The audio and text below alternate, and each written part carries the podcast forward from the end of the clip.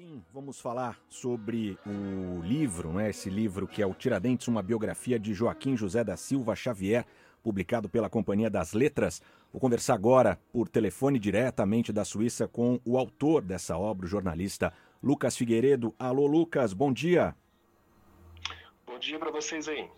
Lucas, eu já começo te perguntando o que foi o movimento da Inconfidência Mineira, hoje, né, feriado de Tiradentes, 21 de abril, e quais eram os ideais dos Inconfidentes. Bom, é, os interesses eles, eles eram muitos, muito é, é, diferenciados. A, a, grande maioria tinha interesses pessoais ali, eram homens de negócios, grandes fazendeiros, é, homens é, desembargadores, advogados que estavam insatisfeitos com o que lhes cabia naquele sistema é, colonial. Agora, muitos deles também tinham propósitos políticos nobres, como realmente assim conseguir uma independência de Portugal para um território que abarcaria Minas, São Paulo e Rio de Janeiro e fundar uma república aqui, não é? Qual a, qual a importância desse movimento para a sociedade da época e aí para a história também do país, Lucas?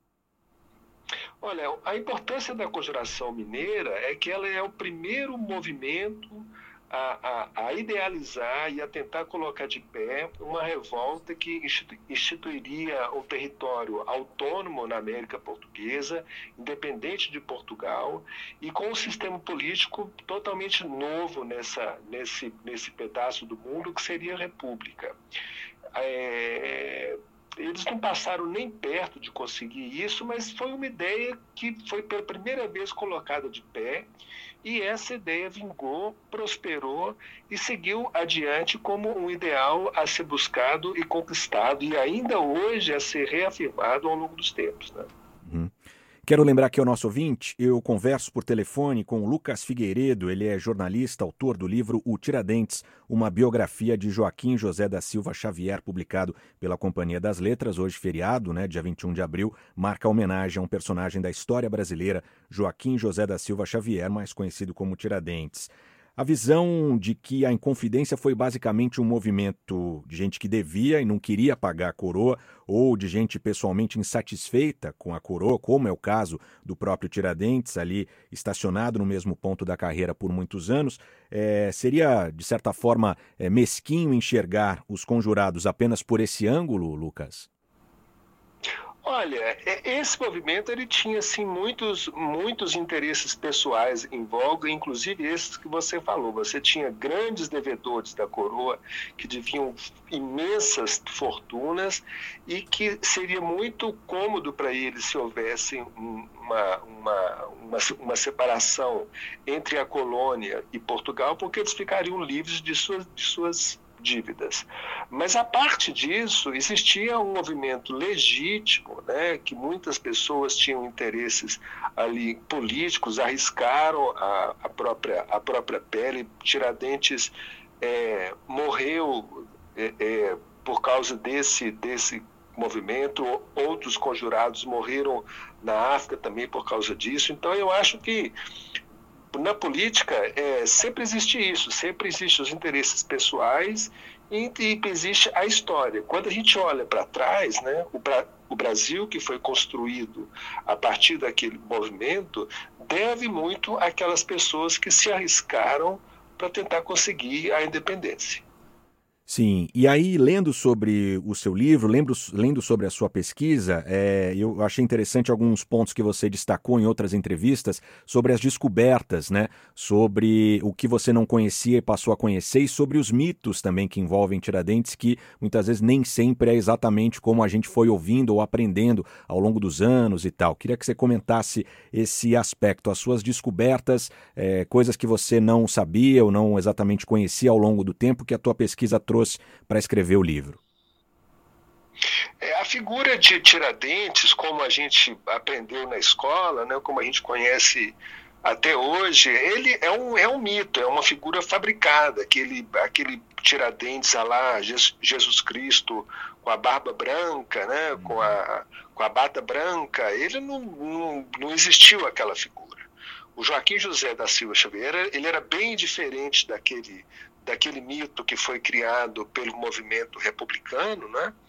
É, agora, era um homem interessantíssimo. Né? Quando você vai a fundo na, nos documentos que existem no Brasil, é, na França, em Portugal e nos Estados Unidos, você descobre um homem que era fascinante. Né? Ele era muito diferente dos outros colegas dele, não era, não era, não era rico, mas também não era pobre, era um militar ali do, do primeiro posto de, de oficial da cavalaria e que e que com a sua disposição, com, com a sua ousadia, ele acaba se tornando um dos líderes de um movimento que era composto basicamente por poderosos e intelectuais, o Tiradentes bem diferente desse perfil, mas como ele era muito ativo, ele era incansável mesmo na sua, na sua articulação, ele, ele se torna o principal articulador militar, o, o principal estrategista militar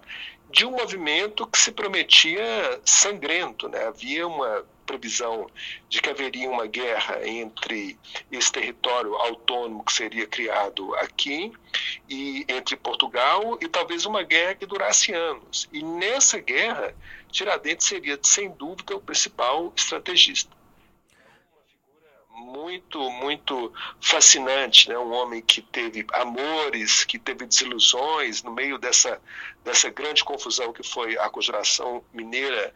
Ele, quarentão, se apaixona por uma menina de, de 15 anos, vai morar com ela. Eles têm uma filha que se chama Joaquina. Então, é uma história, uma história realmente incrível, a história do homem e não a história do mito.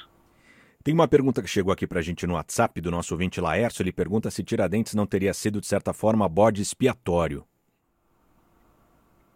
É, ele foi bode expiatório sim, porque quando o movimento é descoberto e ele começa a ser, a ser combatido pelo governador de Minas e pela coroa, existia muita gente poderosa envolvida nesse movimento e muito possivelmente o próprio governador de Minas, que claramente, é, sabendo do projeto da revolta, ele faz corpo mole e não combate o movimento e demora muito a avisar a Portugal o, o que estava acontecendo.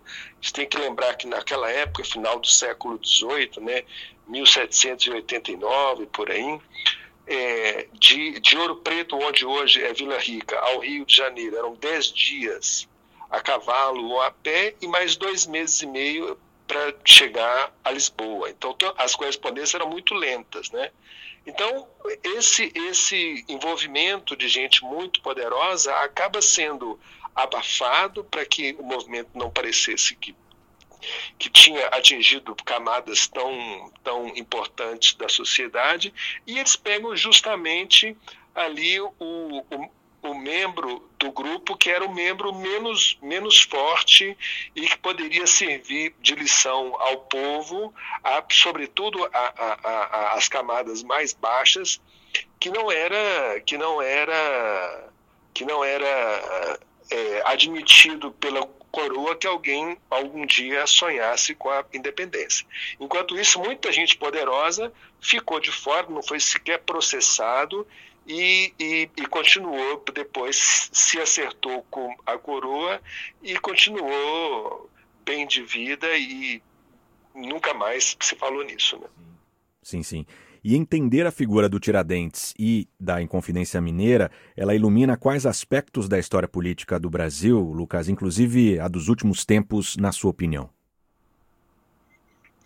Olha, eu acho que é, assim, o Brasil é um país muito, muito complicado. A gente até hoje está tentando entender a nossa, a nossa história. E para isso eu acho fundamental a gente, a gente se debruçar na figura de Tiradentes, que é um, um, um herói do Brasil, não tem a menor dúvida disso, é um dos patronos do, do, do Brasil e da República, é, de entender como que aquelas pessoas, e, e, sobretudo como que aquele oficial de nível médio pôde sonhar tão alto a partir do que tinha acontecido com a Revolução Americana, sonhar em, em implementar a República numa época em que, em que Portugal, em, em, em que todo mundo devia uma, uma obediência cega ao rei, não é? Sonhar em que todos os homens eram iguais perante a lei, como eles liam nas leis americanas, sonhar que em vez de um rei eles poderiam eleger os seus governantes. Né? Isso, no final do, do, do século XVIII, no meio do sertão da América Portuguesa, era uma ideia muito avançada, não só para o Brasil, mas avançada para para os Estados Unidos e avançada para a Europa. Então foi um momento em que o... Sobre a Inconfidência Mineira, num projeto online, né? Hoje, às sete e meia da noite, esse projeto da Academia Mineira de Letras vai estrear hoje, quarta-feira, 21 de abril, às sete e meia da noite, com transmissão pelo canal da Academia Mineira de Letras no YouTube. Mais detalhes no academiamineira-de-letras.org.br. É isso, né? Então as pessoas que quiserem saber mais vão acompanhar você hoje à noite. É isso, Lucas? É isso aí. É um projeto que está começando a discutir é, a independência do Brasil nesses 200 anos que fazem agora em 2022. Perfeito, perfeito. Algo que você queira acrescentar que a gente não falou?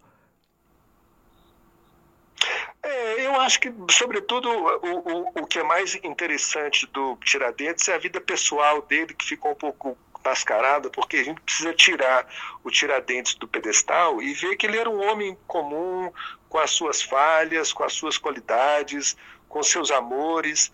Para além da conjuração mineira, ele vivia com problemas de dívida, de dinheiro, é, é, é problema pessoal, problema com a família, desventuras, e isso é muito fascinante como você vê que a gente pensa a história só como grandes movimentos, mas era um homem que, que tinha a vida pessoal dele e, ao mesmo tempo, se atreveu num projeto de imensa ousadia. Perfeito. Conversamos aqui no Oito em Ponto com o Lucas Figueiredo, jornalista, autor do livro Tiradentes, uma biografia de Joaquim José da Silva Xavier, publicado pela Companhia das Letras. Lucas, muito obrigado, parabéns pelo livro e até uma próxima, viu? Bom dia. Obrigado a vocês.